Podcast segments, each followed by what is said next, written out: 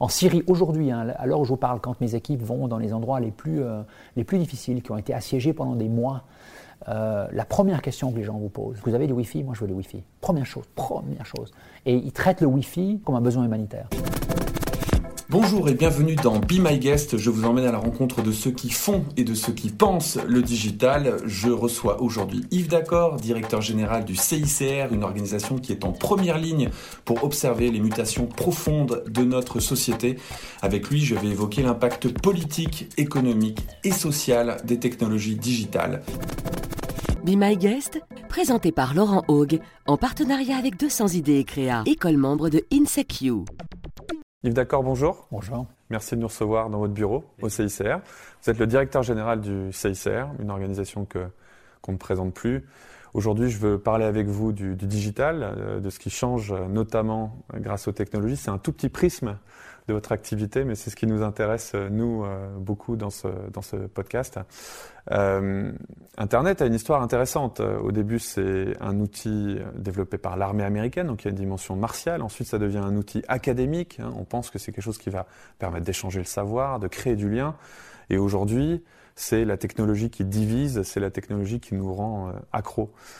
À travers votre prisme, vous qui êtes sur le terrain à tellement d'endroits, qui voyez tellement de situations, quel est l'impact d'Internet sur la société sur ces dix dernières années?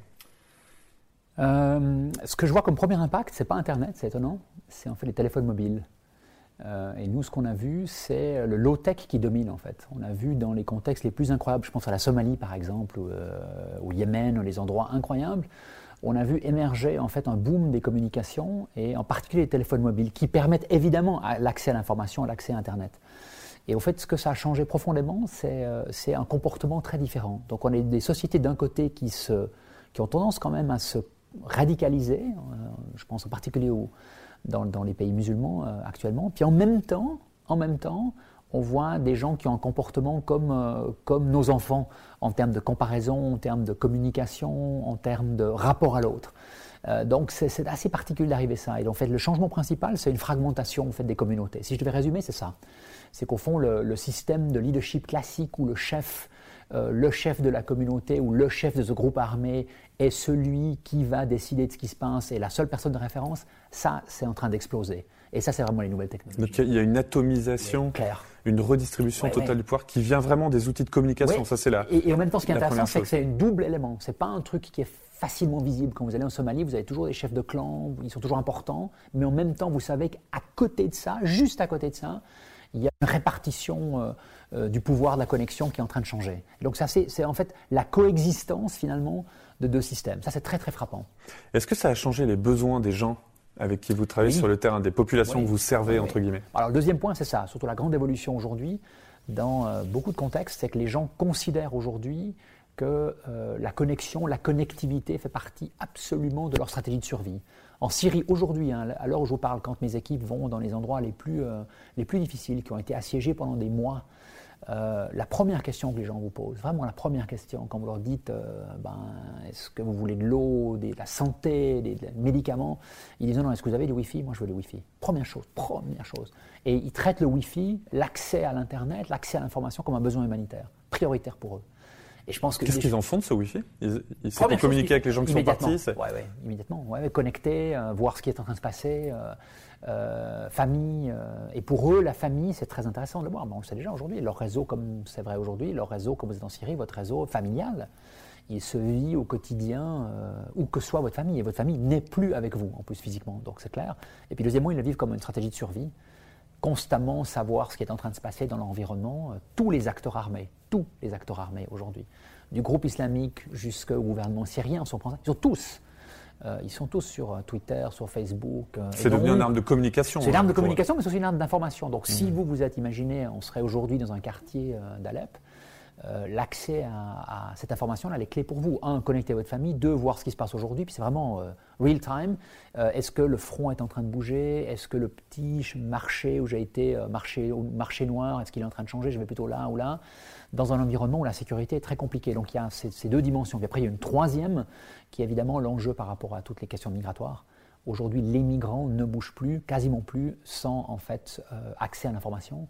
Ça change leur stratégie, on les voit très bien d'ailleurs. C'est pour ça que c'est devenu aussi beaucoup plus compliqué, entre guillemets, à gérer, à contenir la migration, parce qu'il y a une intelligence collective qui est très clairement euh, liée aujourd'hui avec. Parce que l'information circule sur les, pays qui vont être un peu plus ouverts, les plans pour. À la, à, la, minute près, c'est ça qui est très très intéressant. Nous, on a vu par exemple en 2015 la fameuse crise européenne ce qui s'est passé, c'est qu'on a vu des stratégies de, survie des gens qui changeaient. Normalement, quand vous êtes un migrant, ce que vous faites, famille de migrants, c'est très très codifié. Hein. Vous envoyez d'abord, d'abord vous gardez votre maison si vous avez une maison, faites vachement gaffe. Si vous ne pouvez pas la garder, vous gardez vos grands-parents qui gardent la maison. Euh, vous quittez parce que vous êtes forcé de quitter, mais après ceux que vous envoyez, en général, c'est les garçons de la famille ou le cousin. Euh, et puis eux, ils vont faire vraiment du scouting. Ils vont chercher les meilleures pistes, ils essaient de s'établir dans un pays. Et enfin, quand ils s'établissent, ils font venir la famille. On a vu ça en septembre 2015, on changé complètement. Accès à l'information, tout à coup, par exemple, avait des familles entières qui partaient. C'est hyper risqué, imaginez, toute la famille qui part. Pourquoi? Parce qu'ils avaient appris que depuis 24 heures, il y avait une ouverture très claire sur le sud de l'Allemagne, et que si vous veniez en famille, vous augmentiez vos chances multipliées par 10 de te faire accepter comme, euh, comme demandeur d'asile. Et vous avez des gens qui, en, 24, 48 heures, changent leur stratégie de survie. Incroyable, vraiment. On voit aujourd'hui que ce monde euh, digital devient un, un, champ de bataille quelque part. Dans le monde à l'ouest, on appelle ça les fake news. J'imagine que sur le terrain, vous avez aussi un enjeu d'information, de contre-information. De, de, alors comment est-ce que vous existez euh, par rapport à ces populations? D'abord, vous, vous, au, début de l'entretien, euh, euh, au fond, ces technologies, les technologies Internet, ont été maîtrisées d'abord par, euh, les militaires. Aujourd'hui, ils sont encore ceux qui maîtrisent ça le mieux. Et que ce soit d'ailleurs des militaires entre guillemets formels de gouvernement, je pense euh, tous, les, tous les gouvernements aujourd'hui qui interviennent en Syrie, au Moyen-Orient, il y en a beaucoup, ils maîtrisent ça quand même relativement bien. Mais vous avez aussi ce qu'on appelle dans notre jargon à nous les groupes armés non étatiques. je pense aux talibans. Et là, on a des grosses organisations pas très agiles contre eux, au contraire, des organisations très éclatées, très, rapides et très innovantes. Et très très forts en communication. Eux, ce qu'ils ont maîtrisé, les grands groupes actuellement, ceux qui dominent, si vous voulez, entre guillemets, le marché de la guerre, je fais attention à ce que je veux dire ça, c'est ceux qui dominent la communication, c'est clair. c'est intéressant, ça ressemble, ça ressemble au business. On a l'impression d'avoir les grandes entreprises qui se font attaquer par ce qu'on bah appellerait des barbares un peu dans le monde des startups, qui vont beaucoup plus vite, euh, qui ont compris les nouveaux codes. D'ailleurs, il y a une analyse qui a été faite en Irak, et c'est déjà dans les années 2000. Hein. En Irak, l'intervention de l'armée américaine a été très très difficile. Une des raisons, c'est pas la seule, c'est qu'ils ont totalement perdu la guerre de la communication. Eux, ils avaient une communication très hiérarchisée encore quand il y avait un incident, quand ils faisaient attaquer, euh, ils disaient ce qu'on fait un communiqué de presse, ça passait euh, par leurs généraux qui disaient oui, il faut peut-être pas dire, on a eu un incident. Et puis en même temps, euh, toute l'imagerie de l'attaque circulait sur tous les mobiles. De tous les Irakiens 2, 3, 4, 5 heures avant la moindre communication américaine sur les sujets. Et du coup, ils se seraient organisés comment? Bah, ils ont complètement changé ça. Ils ont, ils ont utilisé Internet de façon beaucoup plus stratégique, c'est clair. Aujourd'hui, aujourd'hui, ils dominent pas la vitesse de la communication, mais ce qu'ils ont changé complètement, c'est la gestion des data et des big data, entre autres. Ça veut dire qu'ils utilisent, en fait, ils sont, ils sont, je ne trouve pas les pays en général très forts sur la communication, en quelques exceptions près. Mais en général, par contre, ils sont beaucoup plus forts en termes de moyens. Aujourd'hui, euh, leur capacité, au fond, de lire et d'utiliser les données que les gens produisent est assez puissante. Euh, et ça, c'est quelque chose qu'on a, je pense, encore pas tout à fait pris compte. Depuis dix ans, il y a un paradigme qui a changé, qui fait que vous, moi, n'importe quel citoyen, donc surtout dans les pays euh, entre guillemets compliqués, n'importe citoyen aujourd'hui est suivi, ces datas sont très attentivement, j'allais dire, entreposées, qui fait que si jamais je dois aller chercher l'information de l'intelligence, je peux le faire très très vite. Et aujourd'hui, ils ont les capacités surtout par rapport à ça. C'est ça le grand changement. C'est vrai qu'on a l'impression qu'au départ, les réseaux sociaux, c'était un choix d'y aller. Parce qu'il y a dix ans, on s'ouvre un compte, on avait quelque chose à dire, etc. Aujourd'hui, on a l'impression qu'on subit un peu ces technologies. C'est-à-dire que vous n'avez plus le choix, vous devez intervenir dessus parce qu'elles ont de l'attraction, parce qu'elles sont utilisées par les populations et elles sont envahies par euh, des, fausses informations qui peuvent émaner parfois d'un gouvernement, de, groupes, euh, de groupuscules, euh, je sais pas. Donc en fait, pour vous, c'est un, un espèce de passage obligé, mais vous avez, obligé, vous avez été obligé de vous réorganiser complètement et d'acquérir des compétences très rapidement là-dessus.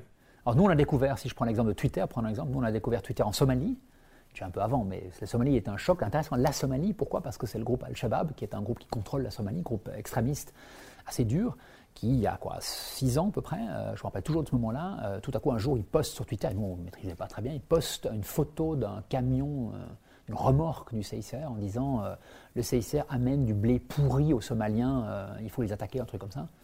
C'est le genre de truc, c'est posté, tac, comme ça, et puis c'est le genre de truc, vous comprenez tout de suite que c'est pas le truc habituel, on va aller s'asseoir avec eux, me dire mais non, on rediscute avec les elders, on s'assied sous l'arbre. Parce que c'est lancé, ça a déjà un impact, ouais, on peut plus l'arrêter. Et là, on a vraiment compris, pour prendre qu'un exemple, qu'on euh, devait nous aussi avoir une capacité de pouvoir euh, non seulement communiquer, mais engager. Hein. C'est-à-dire, typiquement, avoir un dialogue avec le groupe, ce qui était pour nous un grand choc, publiquement, euh, sur Internet. Or, nous, c'est ça pour moi le grand changement, nous aujourd'hui, c'est intéressant, on continue à penser que le face-to-face, comme on est maintenant, vous et moi assis l'un en face de l'autre, reste paradoxalement un des meilleurs moyens d'écouter, d'influencer, de trouver des solutions avec des gens, y compris les plus difficiles. Mais on a aussi appris, si on n'arrive pas à le faire, à le faire aussi publiquement. Et évidemment, c'est deux pratiques qui sont différentes. Et c'est intéressant parce qu'on est presque dans un, cercle complet. Il y a 5-6 ans, on s'est dit, bah, on va devoir plus que faire publiquement parce qu'on va plus réussir à avoir d'espace confidentiel. Puis aujourd'hui, on se retrouve avec des mêmes groupes, les Sheba par exemple. Aujourd'hui, ils revalorisent l'espace confidentiel. Ça, c'est intéressant. On, a l'impression que vous, le CSR, vous êtes une organisation, en fait, vous, prenez la pyramide de Maslow, hein, les, besoins fondamentaux, et vous, essayez d'en amener euh, autant que possible. Euh, de la, sécurité physique, euh, la sécurité psychologique, l'eau, la nourriture, etc. Et on a l'impression que cette pyramide de Maslow, elle a été envahie par euh, des, des, besoins digitaux. On a besoin d'une connexion, on a besoin d'électricité, on a besoin de liens avec les gens qui sont pas là, on a besoin d'informations. quand même ce... Du coup, ça a bouleversé euh, les services que vous devez amener. Mais c'est intéressant la réflexion euh, que vous faites. oui, ça, c'est en fait paradoxalement pas nouveau. Nous, on a aussi vu les gens évoluer dans leurs besoins hein, depuis, depuis 30 ans ou 40 ans ou 50 ans, aussi parce qu'on entend peut-être les gens différemment. Prenez l'exemple, nous, pendant des années, on n'a jamais entendu les besoins psychologiques on était dans une organisation qui, a, avait une analyse très physique des besoins des gens. Ça veut dire, au fond, tu as, ta jambe arrachée, je sais comment je vais t'opérer, euh, tu as un gros problème de nourriture, d'eau, on voyait bien. Puis on a dû, parce qu'on est resté plus longtemps avec les gens, c'est intéressant, parce que le CICR a dû, n'avait pas d'autre choix que de rester avec les gens, parce que les situations se complexifiaient, on a compris que les gens, ils avaient ça, mais ils avaient aussi des besoins euh, psychologiques, que par exemple, simplement, on ne lisait pas si on s'arrêtait chez les gens une heure puis on repartait, ils n'allaient jamais nous parler de leurs euh, problèmes, de leur violence, par exemple. Euh, mais là, mais, là, on voit que vous avez une culture d'entreprise qui est, je dis d'entreprise, hein, parce que je sais de faire un parallèle avec le monde du, business, qui est très empathique et qui est pas forcément fréquente. C'est-à-dire qu'assez souvent, on va plutôt partir de ce qu'on a envie de fourguer sur le terrain ou, ou, du produit qu'on a, puis on va chercher les gens qui en ont besoin.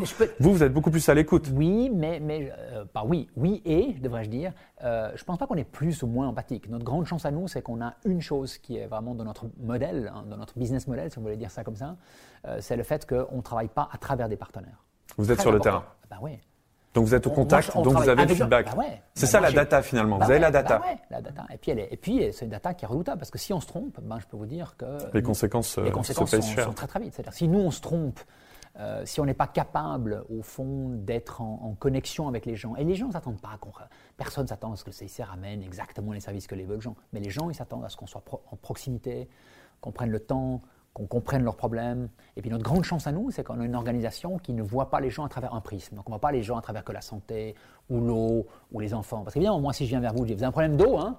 Bah, Vous allez me dire, ben oui, logique. Mais si je viens, c'est quoi votre problème? Et puis je prends le temps d'écouter, je vais peut-être être capable d'écouter que votre problème à vous, c'est peut-être effectivement la connexion ou l'éducation ou d'autres choses. On parle, de, on parle de convention de Genève numérique? Ouais, c'est un thème chez vous? Oui, bien sûr, c'est un thème. Bah, par exemple, les questions qu'est-ce qui est, qu'est-ce qui est un, objet ennemi? Qu'est-ce qui est un objet, euh, un, objet entre guillemets militaire, un objet civil? Donc le droit de la guerre dit, en fait, c'est paradoxal, dit vous avez le droit, dans des situations spécifiques, de en fait faire une attaque et de viser des personnes ou des objets qui sont militaires, de nature militaire, absolument. Donc il faut déjà définir qu'est-ce que c'est la nature militaire, ce qui est assez compliqué, mais en, gros... Caméra de surveillance, est-ce que c'est militaire ou pas? Par exemple, sur des ah, objets un peu hybrides euh ça, dépend, oui, on pourrait imaginer, ouais. Mais on pourrait imaginer qu'un lieu est militaire, par exemple. Évidemment, l'enjeu principal, c'est que dès que vous êtes sur le cyber, vous commencez à avoir des enjeux majeurs. Par exemple, si vous euh, attaquez une centrale électrique parce que vous pensez qu'elle a un impact sur euh, le système de défense, et puis qu'en même temps, elle a un impact sur tous les hôpitaux et sur Qu'est-ce que ça veut dire? Jusqu'où elle s'en pose Pour prendre un exemple concret. Hein. Et là, on voit très clairement. Exemple d'ailleurs, historiquement, c'est arrivé en Ukraine. Oui, absolument. Et puis ça se pose, ça se pose, je pense, quasiment au quotidien. Donc là, on a des enjeux très clairs où les États ne sont pas d'accord sur l'interprétation de ce que ça veut dire, la participation aux hostilités. Qu'est-ce qui est militaire, qu'est-ce qui n'est pas, par exemple. On pourrait déjà se mettre d'accord quand même sur les éléments de base. On pourrait quand même redire, écoutez, par exemple, tout ce qui est hôpitaux, tout ce qui est données médicales, par exemple, on considère que c'est totalement à protéger Hein, pour prendre un exemple. On pourrait, on pourrait même aller à ce niveau-là, ce qui est le niveau le plus bas, pour se mettre d'accord et donc de dire. eh ben, Interdiction de détruire des données. dans- on arrive Voilà. dans un hôpital, Ouais. on ne peut pas détruire Ouais. les disques durs avec, ouais, euh, voilà, Par exemple, hein, on pourrait vraiment dire. euh, on- avec les et on- données des Et patients. on revient. Et ça, vous n'avez pas besoin de recréer des règles. Ça, vous devez juste mettre d'accord sur la grammaire commune.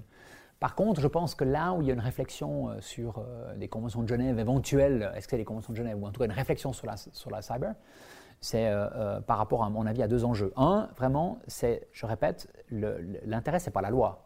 L'intérêt, c'est qu'on se mette d'accord sur une compréhension de la loi. C'est ça l'enjeu. L'enjeu, c'est jamais la loi, presque jamais. Le fait, c'est qu'on est d'accord que ces règles du Une jeu règle qu'on partage et qu'il y a une chance Ah bah d'être ouais. appliquée Et puisque tout le monde qui- est d'accord avec. Au fond, ce qui est intéressant dans la Convention de Genève, c'est le processus. Beaucoup plus. C'est les États qui signent. Et ce qu'on aurait besoin, sans doute, c'est de recréer un processus qui euh, socialise, au fond, un certain nombre de questions où je dis, moi, moi, je suis les Russes, moi, je suis les Américains, je suis Israël, je suis l'Iran, je suis les Suisses, whatever. Je suis d'accord. Et puis le deuxième enjeu pour moi, c'est que, et ça, les États n'ont pas compris, c'est pas, c'est plus qu'une question étatique uniquement. Et ça, c'est le Ben, on voit, enjeu. puis- puis- alors comment ça? Parce que Ah, ce ben que vous ça, dites, c'est qu'on voit que les citoyens ont tous ces besoins liés au numérique aujourd'hui et qui doivent être protégés, puisque c'est la première chose qu'ils vont vous demander quand vous arrivez sur le terrain. Ouais. Et Donc pour- ça doit devenir pour- un droit de l'homme, ça doit. ça, ça, pour moi, ça va être la grande question. Ça- quelqu'un qu'on prend prisonnier, il faut qu'on lui donne du Wi-Fi, par exemple, très concrètement. On pourrait imaginer euh, une Ouais. loi qui dit ça. Ouais. On Une loi, une convention qui On dit ça. pourrait imaginer qu'une personne qui est prisonnière a le droit de la formation. Ouais. Hmm. Aujourd'hui, c'est totalement impensable. On a déjà un petit peu parlé de l'impact sur l'intérieur de l'organisation, mais maintenant, si on, on peut vraiment se, se focuser là-dessus, le digital, j'imagine, a beaucoup changé la façon dont vous levez des fonds. Oui, oui et non. Euh, euh, oui, parce qu'il y a une demande aujourd'hui de transparence qui a totalement changé. Et ça, c'est pour moi un des grands changements. Alors, transparence, ça, c'est plutôt sur la communication, c'est-à-dire de... Non, non, non, la part des donateurs, par exemple, aujourd'hui. hein. nous, vous devez savoir que le CICR, c'est payé 95%, c'est euh, les États qui nous financent, hein, encore aujourd'hui. Une des raisons, c'est parce qu'ils sont justement signataires des conventions de Genève, donc il y a une responsabilité par rapport à ça. L'autre, c'est parce qu'évidemment, l'argent qu'ils nous donnent, et c'est une- un de mes éléments de négociation, c'est de l'argent qui est euh, le moins fléché possible. On cherche vraiment pas à avoir de l'argent qui est fléché sur un projet ou sur un contexte. Ça, c'est- un de vos grands défis. C'est qu'il y a, il y a Ouais. deux types de dons. Il y a des gens qui vont vous dire, je vous donne de l'argent, faites-en ce que vous voulez, Voilà. là où il y a besoin. Ouais. Et il y a des gens qui vont vous dire, moi, je vous donne que pour tel endroit. voilà, et ça, pour vous, c'est beaucoup plus contraignant parce Ouais. qu'il y a des Ouais. urgences euh, qui se passent un peu partout. Et surtout parce que nous, on traite des questions qui n'intéressent personne. Hmm. Hein? C'est bien clair, il n'y a personne qui donne de l'argent pour les détenus. Nous, on visite 800 000 détenus dans le monde pour chercher à les protéger. Et franchement, il n'y a pas un, une personne qui dit moi, Je vais vous donner du fric pour euh, viser les détenus. Franchement, là, euh, par exemple, ou vous allez dans les endroits qui aujourd'hui, euh, malheureusement, la République démocratique du Congo, la Centrafrique, Là, c'est le grand silence, le grand trou. Il n'y a personne qui est intéressé à mettre de l'argent. Alors que si je demandais 2 milliards pour la Syrie, encore aujourd'hui, je trouvais 2 milliards pour la Syrie. Pour prendre un exemple. hein. Et en fait, nous, on doit être capable de pouvoir euh, utiliser l'argent là où on estime qu'il y a des besoins, et puis surtout de rester, euh, c'est un de nos enjeux à nous, de rester vraiment engagé sur la durée. L'Afghanistan, c'est un bon exemple. L'Afghanistan, euh, aujourd'hui, c'est une des plus grandes opérations du CICR, les plus difficiles. Il n'y a plus personne en Afghanistan. Ils sont tous partis, parce que simplement, le fric a disparu. Quoi. Alors la sécurité pour nous en tant qu'utilisateurs lambda, c'est euh, important. Euh, on peut euh, perdre quelques photos privées, on peut perdre. Pour vous, c'est souvent une question de vie ou de mort. C'est-à-dire Ouais. que vous allez dans un rendez-vous avec euh, des talibans. Si vous êtes suivi, potentiellement il y a un missile qui est lancé euh, sur Ouais. le lieu du rendez-vous le la- lendemain, la et, les- fin. et quand vous revenez, c'est la fin de vos relations avec eux, Ouais. et potentiellement ils viennent vous chercher. Bon. Comment est-ce que, quand la sécurité est une euh, question de vie ou de mort et qu'on est dans un monde où il y a tellement de devices, tellement de tracking, comment est-ce qu'on opère? Bah, D'abord, en, étant très conscient de cette réalité-là. C'est-à-dire qu'on est conscient aujourd'hui que la confiance, elle peut être altérée extrêmement vite par des comportements déviants nous-mêmes. Donc nous, première chose, on commence par le comportement humain, avant même la technologie. Ça paraît bête, mais par exemple, euh, lunettes de soleil, comment est-ce que vous utilisez à quel moment euh, votre arrogance, la vitesse avec laquelle vous, euh, vous roulez, des petites choses de base, elles vont, avant même les nouvelles technologies, juste les trucs de base, elles peuvent changer totalement le rapport que vous avez avec les gens. hein. Donc nous, dans une logique où on doit se connecter, où les gens ne doivent pas nous percevoir comme des amis, créer du lien. Il y a cette notion d'écoute radicale que Ouais, vous ouais, utilisez ouais, beaucoup. mais Qu'est-ce que c'est ça, l'écoute ben, radicale ben, on doit, on- ben, elle, est, elle est surtout liée avec notre capacité justement à avoir une neutralité radicale, c'est-à-dire qu'on est prêt à s'asseoir avec n'importe qui. On peut avoir des opinions, moi j'ai des opinions. et, et votre premier Mais- acte, c'est écouter. Ouais, bien sûr. ouais. Ouais, ouais. Écoutez, pour pouvoir engager le dialogue. C'est logique, on n'est pas en arrivant, je, vais vous bassiner sur les conventions de Genève, ça ne va pas vous impressionner beaucoup si vous êtes le patron. Et donc, et donc, euh, il y, a- il y a tout cet à côté, c'est-à-dire l'attitude qu'on a de, de montrer aux gens qu'on c'est est le là. premier élément. C'est le premier élément. Et puis chez nous, ça a été obligé, pour être très honnête, on a dû, on a dû aussi se repenser comme organisation parce qu'on s'est rendu compte que ceux qui avaient le plus d'influence, c'était par exemple nos chauffeurs. Ah, c'était pas juste le super délégué qui venait de Genève, qui était nickel, Mais celui qui, le délégué qui vient de Genève, il va, puis il rentre dans le meeting room, puis il va discuter avec les gens. Mais le chauffeur, suivant comment il se comporte dans la rue, comment ça va se passer, ça va avoir un impact majeur sur la Parce que c'est lui qui a la meilleure connaissance du terrain. Ah ben oui, mais c'est aussi lui que les gens vont regarder. Hein. c'est lui qui est de la, communauté. Qui c'est qu'elle a? Donc ça paraît l'évidence, mais vous devez penser vraiment qui est nous dans une organisation comme ça, dans un environnement aussi complexe que ça. Ça, c'est le premier élément. Le deuxième élément, objectif clair, vous mettre constamment dans la chaussure des autres. Donc le type qui vous voit, hein, le, chef local du groupe islamique ou des talibans ou euh, d'un gouvernement, au minimum réfléchir comment il va vous voir. Quoi. Puis c'est quoi ses enjeux à lui? Qu'est-ce qui va se passer pour lui? Qu'est-ce qui signifie sa hiérarchie? Juste, c'est quoi ces deux, trois trucs hein? Il y a des enjeux, franchement, où pour lui, il n'a pas trop de soucis. La vie n'est pas trop complexe, mais il y a des gens, vous devez comprendre qu'il y a un risque. Ce qui les motive. Euh... Il motive, il comprendre est-ce qu'il est sous pression, qui le met sous pression, et vous allez tout de suite savoir que vous allez être un problème pour lui ou pas. Mais aujourd'hui, il y a pas mal de, de gens qui pensent qu'on ne peut plus ne pas être traqué. Alors comment vous faites? Ben, euh, Moi je partage aussi qu'on peut, il y a des éléments où on ne peut plus ne pas traquer. Donc dans ce cas-là, ce que vous, travaillez, vous travaillez avec des réseaux, vous travaillez avec, vous dites j'aimerais bien voir, euh, j'aimerais bien lui passer ce message-là. Il y a des gens qui le connaissent, il y a l'écriture qui revient à la mode. Euh, vous allez voir à travers les intermédiaires. et puis un jour peut-être vous allez tomber sur lui dans un endroit particulier, il va venir vers vous, c'est important, il va passer des messages. Vous allez travailler sur des réseaux différents. Donc ce que ça vous montre tout de suite, c'est une connaissance du contexte et des réseaux qui est juste inouïe. Et ça, c'est le grand changement pour nous. Mais vous, vous avez des enjeux de data, par exemple, qui sont terribles, parce que vous allez visiter 800 000 prisonniers, c'est des gens sur lesquels vous avez une information qui, pour eux, euh, aussi peut être une question de, vie ou de mort. Donc il faut stocker tout ça, et vous êtes pris entre deux feux, c'est-à-dire le besoin d'utiliser, de, stocker ces données, de les exploiter, qui demandent qu'on les mette à un endroit, qu'on puisse y accéder, etc., et le besoin de les sécuriser. Vous avez parfaitement analysé ça, avec les questions que ça nous pose, nous. Et puis, nous, on a essayé de reclarifier ce qui est vraiment pour nous indispensable, ce qui est strictement confidentiel. Comment est-ce qu'on s'équipe? C'est quoi notre devoir? J'allais dire moral, euh, et puis, où est-ce qu'on met notre, notre limite On est une organisation très pointue, par exemple, sur les questions de protection des données. Mm. On ne s'était pas du tout vu comme ça. Il y a encore quelques années, vous m'auriez dit, Yves, est-ce que tu auras un bureau avec des experts? Je t'aurais dit, ben non. Aujourd'hui, on a, parce qu'on n'a pas d'autre choix, effectivement. Parce que ça fait partie, effectivement, profondément de là où on doit avoir du leadership. Mais est-ce que vous imaginez, on pourrait imaginer, tout comme Amazon est devenu... Euh, provider de, de, serveurs, on pourrait imaginer que le CICR deviendrait un provider de technologie en disant moi je vous donne, j'ai des téléphones sécurisés, moi j'ai un email sécurisé, moi j'ai un endroit où vous pouvez mettre vos datas. Bah, c'est bien que vous le disiez, moi c'est une option, mais je ne serais pas du tout exclu que la prochaine fois qu'on se revoit, j'espère un peu avant, mais dans 5 ans par exemple, on discute ici, euh, le CICR euh, ou d'autres, mais imaginons le CICR ou la Croix-Rouge générale, on est développé en fait euh, une vraie compétence sur la gestion des données personnelles dans les environnements extrêmement instables, que les gens qui se sentent pas en sûreté, euh, puissent, au fond, donner leurs données personnelles à une organisation comme le CICR qui s'engage avoir les technologies, euh, je dirais l'immunité nécessaire, la légalité nécessaire pour les protéger. La blockchain, c'est un des grands thèmes du moment. Alors, c'est la technologie sous-jacente à Bitcoin. Ça permet de stocker de l'information de façon décentralisée, sécurisée, puisque la décentralisation amène la sécurité, puisqu'on stocke l'information à, plein d'endroits et elle est constamment en train de se comparer. Et si on la change euh, sur un point, il se fait écraser par les autres. Ça, c'est une technologie qui vous intéresse, sur laquelle vous travaillez? Oui, elle nous intéresse. En quel contexte? Alors Un des grands problèmes avec la blockchain, c'est les gens ne voient pas, à part Bitcoin, qui est euh, la tarte à la crème du blockchain, ne voient pas comment concrètement ça va s'appliquer. Bah, Sur quel usage vous travaillez? Nous, le, principal contexte qui nous intéresse, c'est effectivement les gens quand ils sont, euh, ils sont par exemple des migrants ou en situation dramatique et ils veulent pouvoir échanger des données, en particulier des données qui les concernent très privées. Donc l'identité. Identité, oui, c'est clair. Identité et données santé, par exemple. Donc des données très, des données très personnelles. Euh, et aujourd'hui, on est de plus en plus, on voit des gens qui commencent à réfléchir différemment que nous. C'est-à-dire qu'avant, nous, ce qui se passait, c'est que les gens se déplaçaient. Ils perdaient par exemple des liens familiaux, euh, voilà, leurs parents euh, se séparaient. Où il y avait... Et puis ensuite, ils venaient vers nous pour dire J'ai perdu mes enfants, mes parents, est-ce que vous pouvez m'aider à les retrouver? Aujourd'hui, on est dans une logique où les gens font ça en prévention. ils s'approchent et ils nous disent Dans un jour, je vais être expulsé, dans un jour, je vais devoir bouger. Voilà mes données. Stockez-les. Stockez-les. Et si quelqu'un me cherche, vous vous donnez.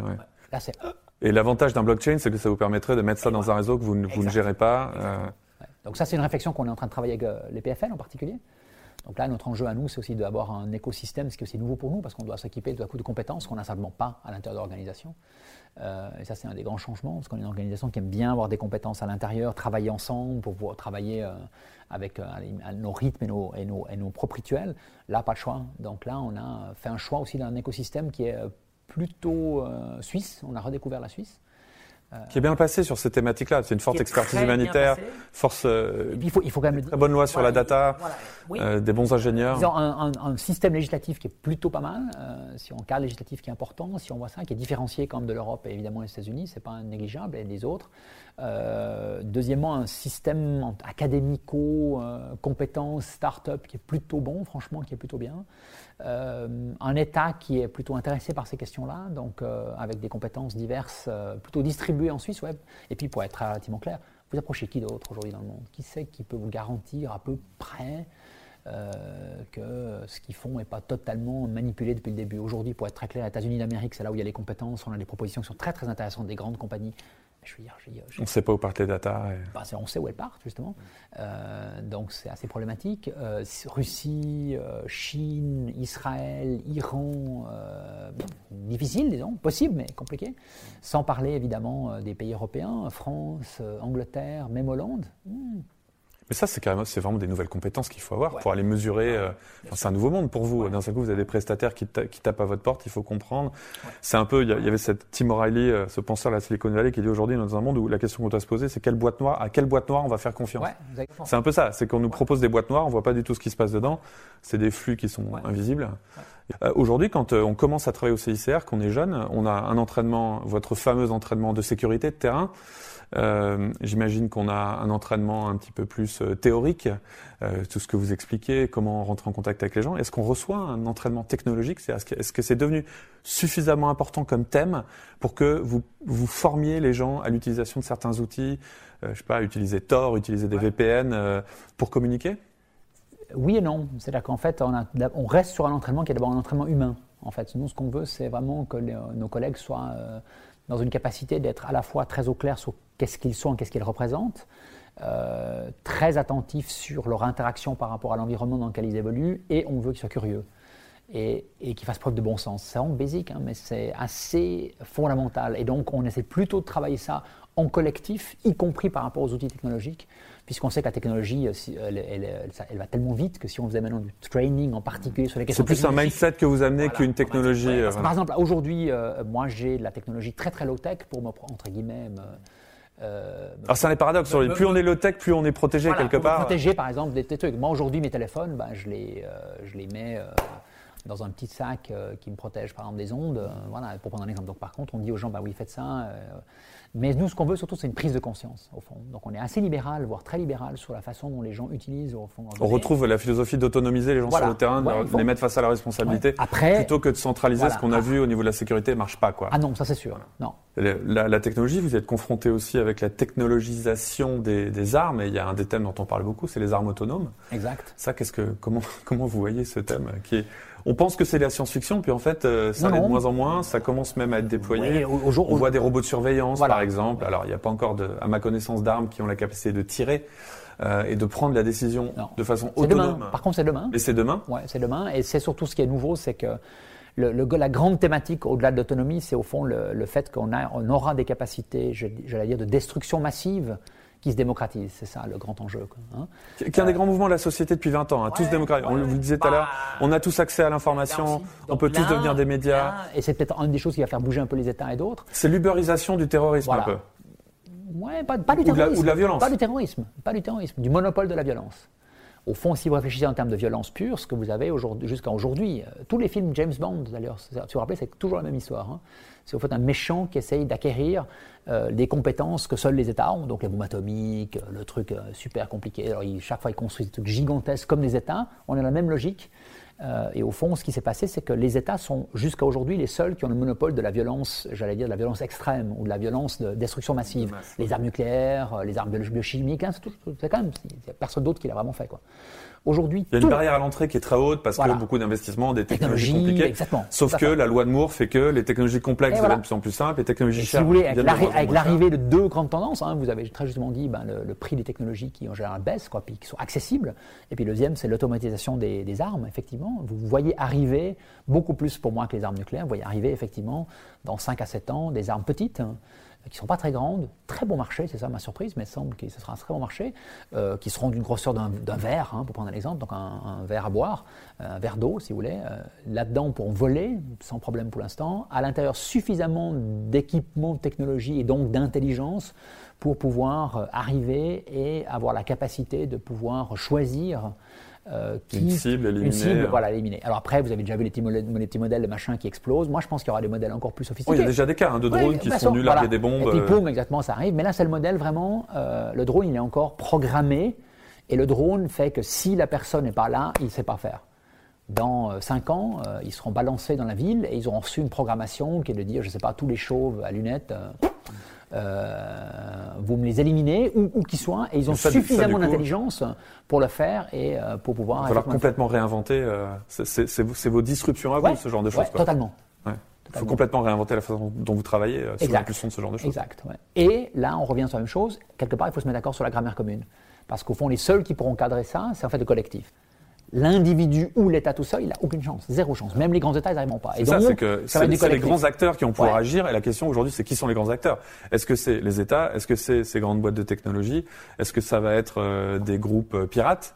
Euh, C'est un peu la question qui se pose. C'est tout ça. Mmh. Et c'est peut-être, en effet, c'est peut-être tout ça. C'est ça, Qui est... Et c'est ça l'enjeu pour nous. Il y a des pays qui ont des ambassadeurs auprès de Facebook et de Google. Je crois le Danemark a fait ça. C'était peut-être une blague, mais l'idée. Bah, nous, on traite d'ailleurs, on traite Google et, euh, et, je dirais les grands en général comme des pays en, termes de complexité, d'engagement, de ce que ça veut dire. Il n'y a aucun doute. Et pour nous, ils sont aussi importants que des pays classiques. Et on doit les aborder comme tels. Il n'y a aucun doute là-dessus. Alors ça, on est, on est tout à fait, tout à, vraiment au clair. Un des grands défis aujourd'hui pour les organisations comme la vôtre, c'est hein, la guerre des talents. C'est de recruter. Euh, il y a, y a ces, ces, skills qui sont très très rares, notamment au niveau du digital, euh, des programmeurs. Comment est-ce que vous vous prenez Comment est-ce que vous y prenez pour attirer euh, une population qui est somme toute assez nouvelle, parce que des, des jeunes qui veulent partir sur le terrain, faire de l'humanitaire, c'est une évidence qui vont venir vers vous. D'un seul coup, vous avez besoin de gens pour s'occuper de la data, pour s'occuper de la cybersécurité. Comment est-ce que vous arrivez à les, à les attirer? Quelle est votre proposition pour eux? Il y a deux choses qui restent. Euh, il y a une chose très similaire et une chose nouvelle. La chose très similaire à tous les autres, c'est vraiment la mission. Euh, euh, les gens qui aiment les data ou les gens qui, sont, qui sont fascinés par, par les nouvelles technologies, je ne sais pas si c'est la vocation, mais le, lien, le fait de pouvoir appartenir à une organisation qui, au fond, est au cœur de l'histoire, quand même, dans une période où cette histoire-là, on, la sent tous, nous touche, quoi, ce qui est en train de dans le monde qui vous expose à des problèmes au quotidien qui sont très très humains, mais en fait qui sont en même temps incroyablement puissants. Ça, ça reste une force d'attraction, quelle que soit votre fonction. le, mot impact chez vous, il prend tout son sens. bien sûr. Et puis c'est quand même vachement intéressant. Faire un Uber pour euh, aller promener les chiens. Non, non. Et puis c'est ouf, là où là il y a ça. Puis après, il y a un deuxième élément. Donc là, là il n'y a pas de souci au fond de, de, trouver le lien. Le deuxième élément, par contre, c'est que nous, on est plus au clair sur les besoins. Donc en fait, ce qui a changé, c'est que nous, on est plus au clair sur j'ai besoin de ce genre de compétences. Donc on est, nous, plus intelligents dans notre capacité à aller chercher les gens et à faire des compromis. À l'époque, on ne faisait peut-être pas de compromis. À l'époque, si tu rentres au CICR, tu n'es pas intéressé, tant pis, c'est comme ça. Aujourd'hui, on va dire bon, ben, tu as un super boulot. Euh, quelqu'un me dit oui, mais moi, je peux, je peux euh, donner deux ans de ma vie, mais pas plus. Ben, on va être on va être plus en négociation parce qu'on se rend compte que les gens viennent avec des compétences très particulières. Et dans ce cadre-là. Euh, qu'est-ce que c'est le délégué CICR idéal en 2023, donc dans 4-5 ans euh, Sur quoi ces jeunes qui seraient intéressés par venir travailler au CICR doivent se former aujourd'hui quand ils sont en train de faire leur choix pour leurs études? J'ai tendance à dire, surtout en 2023, euh, qu'ils se forment où qu'ils veulent, ça, ça m'est égal, à la limite, dans quelle que soit la science. Mais ce que j'attends d'eux, ça va être d'autant plus important, c'est qu'ils doivent absolument arriver au CICR avec une grande curiosité et sans aucun préjugé par rapport à l'autre. Donc moi, mon attente en 2023, ça va être difficile parce qu'on sera dans un... L'ouverture et la curiosité. Ouais, ouais, vraiment. Pourquoi c'est ça? Parce qu'on est dans un environnement où malheureusement, je crains que les années qui viennent, on va polariser encore plus. Hein. Euh, on va étiqueter les gens. Moi, je pense qu'en 2023, on ne se déplacera plus à Paris sans euh, passeport. Euh, peut-être pas officiel, mais ce sera, on sera, en tout cas les populations, à mon avis, à cause des questions de sécurité, à cause de l'obsession du containment, si on peut dire ça comme ça, en termes de migration, en termes de sécurité, il y aura une ségrégation, il y a un risque en tout cas à l'intérieur de nos propres sociétés. Il y aura, à mon avis, euh, un côté un tout petit peu fataliste par rapport à tout ce qui se passe. Donc il y a un vrai risque quand les gens débarquent au CICR, finalement, ils se disent je débarque dans un environnement euh, très précis, un monde humanitaire, un peu les gentils, Oh non, non, non, non. J'espère qu'ils seront prêts à se poser les bonnes questions. Et puis je pense qu'il faudra qu'ils acceptent aussi qu'ils ont une plateforme extraordinaire, ils ont un cadre qui est extraordinaire qui leur est donné par le CICR, mais ça va être à eux d'inventer au fond ce que le CICR de demain va être. Et c'est ce que moi je, vis. Et en 2023, l'invention, elle va être encore plus radicale qu'aujourd'hui. J'aurais tendance à dire, quoi que vous fassiez, vous soyez un grand pointu technologiquement, euh, surtout si c'est un pointu technologiquement, ou que vous fassiez des études, euh, ce qui est important, c'est que intéressez-vous, quoi. Faites vos humanités, quoi. Et il y a cette complémentarité aussi entre la technologie et l'humain. Et plus que jamais, plus on fera de la technologie, plus il faudra faire de l'humain. Et plus on fera de l'humain, plus il faudra faire de la technologie. Deux forces qu'il vont falloir. Et puis, euh, en 2023, paradoxalement, les langues encore. Ah, paradoxalement. On ne sera pas dans un monde où la traduction. paradoxal, mais. Non, mais on ne sera pas dans un monde où la traduction sera, parfaite. Ouais, ouais, ouais, Moi, je pense que les gens qui auront. Je vois mes limites à moi personnellement. S'il y a un regret que j'ai, c'est que je ne maîtrise pas beaucoup de langues. Et je vois aujourd'hui d'avoir une capacité de parler 4-5 langues vous rend euh, plus agile. Euh, il y a un lien indiscutable. Est-ce qu'on peut mieux comprendre On peut mieux comprendre. Et ce n'est pas automatiquement des langues exotiques. Ça peut être simplement les langues dans son environnement, les langues européennes ou whatever. moi, j'aurais tendance à dire, hmm, ça, Allez, une dernière question, Yves. Les trois langues les plus importantes en 2023 oh, Bonne question, ça. Bon, l'anglais va rester, euh, il n'y a aucun doute par rapport à ça. Euh, la deuxième, c'est la langue maternelle, quelle qu'elle soit. Euh, moi, je trouve que les gens qui maîtrisent leur langue maternelle, ils partent avec un énorme avantage dans la vie. Hein. et puis, la troisième, J'allais plutôt dire une, troisième langue qui était une troisième option qui était la langue euh, entre guillemets d'autres langues qui vont venir. Est-ce qu'il y aura une langue et plutôt les métalangages, c'est-à-dire au fond la capacité de maîtriser au fond la façon dont les gens communiquent. Et pour moi, c'est pas juste une langue en tant que telle, mais la façon dont les codes, les nouveaux codes, ce sera peut-être autre chose que les 140 caractères maintenant 280 de Twitter ou, euh, les la langue du digital. Ouais, il y a, peut-être quelque chose autour de ça, quoi. Voilà, autour de ça. J'ai pas l'impression que l'enjeu, je peux me tromper, hein, va être autour d'une nouvelle langue telle qu'on l'a telle qu'on l'a décrite aujourd'hui. Merci, d'accord. De rien. Merci de nous avoir reçus. Plaisir. Merci d'avoir écouté ce premier épisode de Be My Guest. N'hésitez pas à nous envoyer votre feedback. On se retrouve le mois prochain pour une rencontre avec le fondateur d'Antemis, spécialiste des technologies financières, Sean Park. C'était Be My Guest, présenté par Laurent Haug, en partenariat avec 200 idées et créa, école membre de INSECU.